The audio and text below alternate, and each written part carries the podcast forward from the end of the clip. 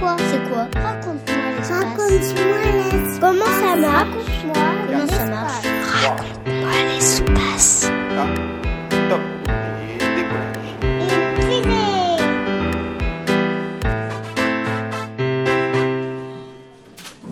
Je m'appelle Ryan, j'ai 10 ans. Est-ce que les aliens existent? Est-ce que vous pensez que la vie existe ailleurs? Bonjour Ryan, je m'appelle Christian, je travaille au CNES, au Centre national d'études spatiales, et je m'occupe en particulier des missions spatiales qui recherchent des traces de vie ailleurs que sur Terre. Merci pour ta question, et je vais y répondre très franchement, et je vais peut-être te décevoir. Mais je ne sais pas s'il y a de la vie ailleurs. Et d'ailleurs, personne ne sait, car pour l'instant nous n'avons aucune preuve, ni que nous ne sommes pas seuls dans l'univers, ni que nous sommes seuls par ailleurs. Après, si tu me demandes ce que je pense, alors personnellement je pense que oui, il y a de bonnes chances que la vie existe ou ait existé ailleurs que sur notre planète. Peut-être pas très loin de nous, sur une ou plusieurs planètes de notre système solaire. Qui sait? Mais sous quelle forme?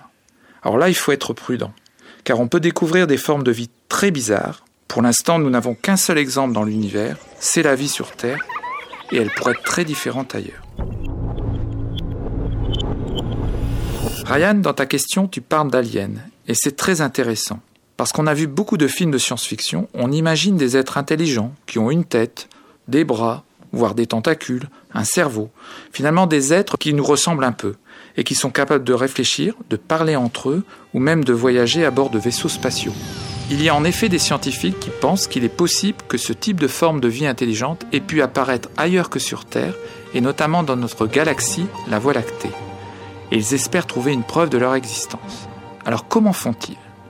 Eh bien, ils écoutent les étoiles.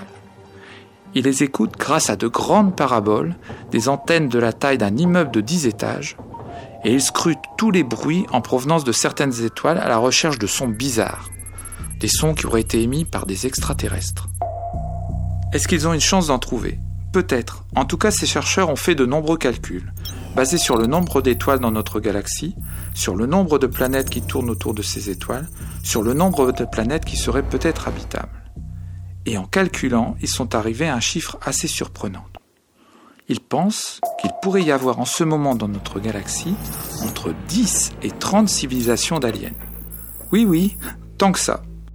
Ça serait pas logique que nous, on soit les seuls vivants sur une seule planète unique au monde? Il y a forcément la vie ailleurs. Alors ça paraît beaucoup. On se dit qu'on va les trouver facilement dans l'univers, mais on se rend vite compte qu'on cherche une aiguille dans une meule de foin. Et c'est même beaucoup plus difficile que ça, une mission presque impossible. Car tu vois dans notre galaxie la Voie lactée, il y a entre 200 et 400 milliards d'étoiles.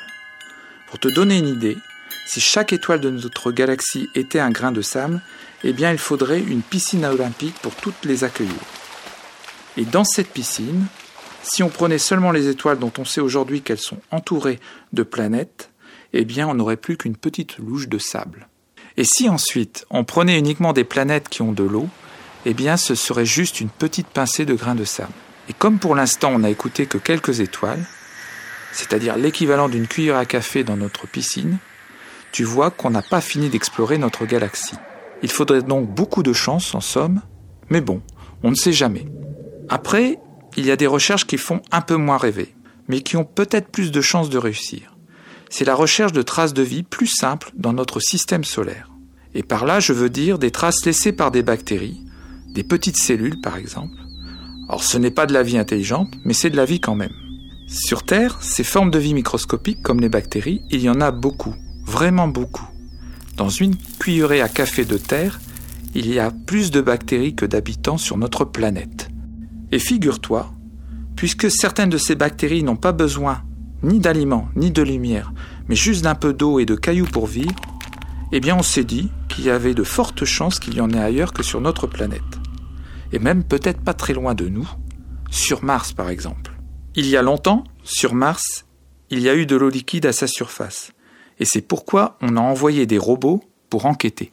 Des robots comme Persévérance, auxquels le CNES a participé, et qui recherchent aujourd'hui des roches qui contiennent des traces de vie.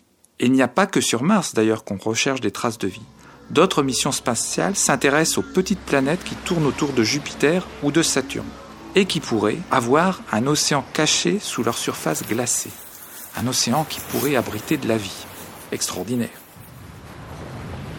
La sonde JUICE, par exemple, vient juste d'être lancée et se dirige vers Jupiter avec à son bord des appareils conçus en France. Il ne faut pas être pressé car le temps que JUICE arrive sur place, il va s'écouler de nombreuses années.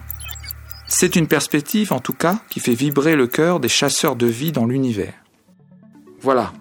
Ryan, j'espère avoir répondu à ta question. Dans quelques années, tu auras sans doute la chance de partir à la découverte de ces planètes toi-même pour y poser les pieds. Merci Christian Mustin, expert exobiologie et exoplanète au CNES, le Centre national d'études spatiales. Merci. C'était Raconte-moi l'espace, une série de podcasts produite par le CNES qui répond aux questions scientifiques et spatiales des enfants, petits et grands.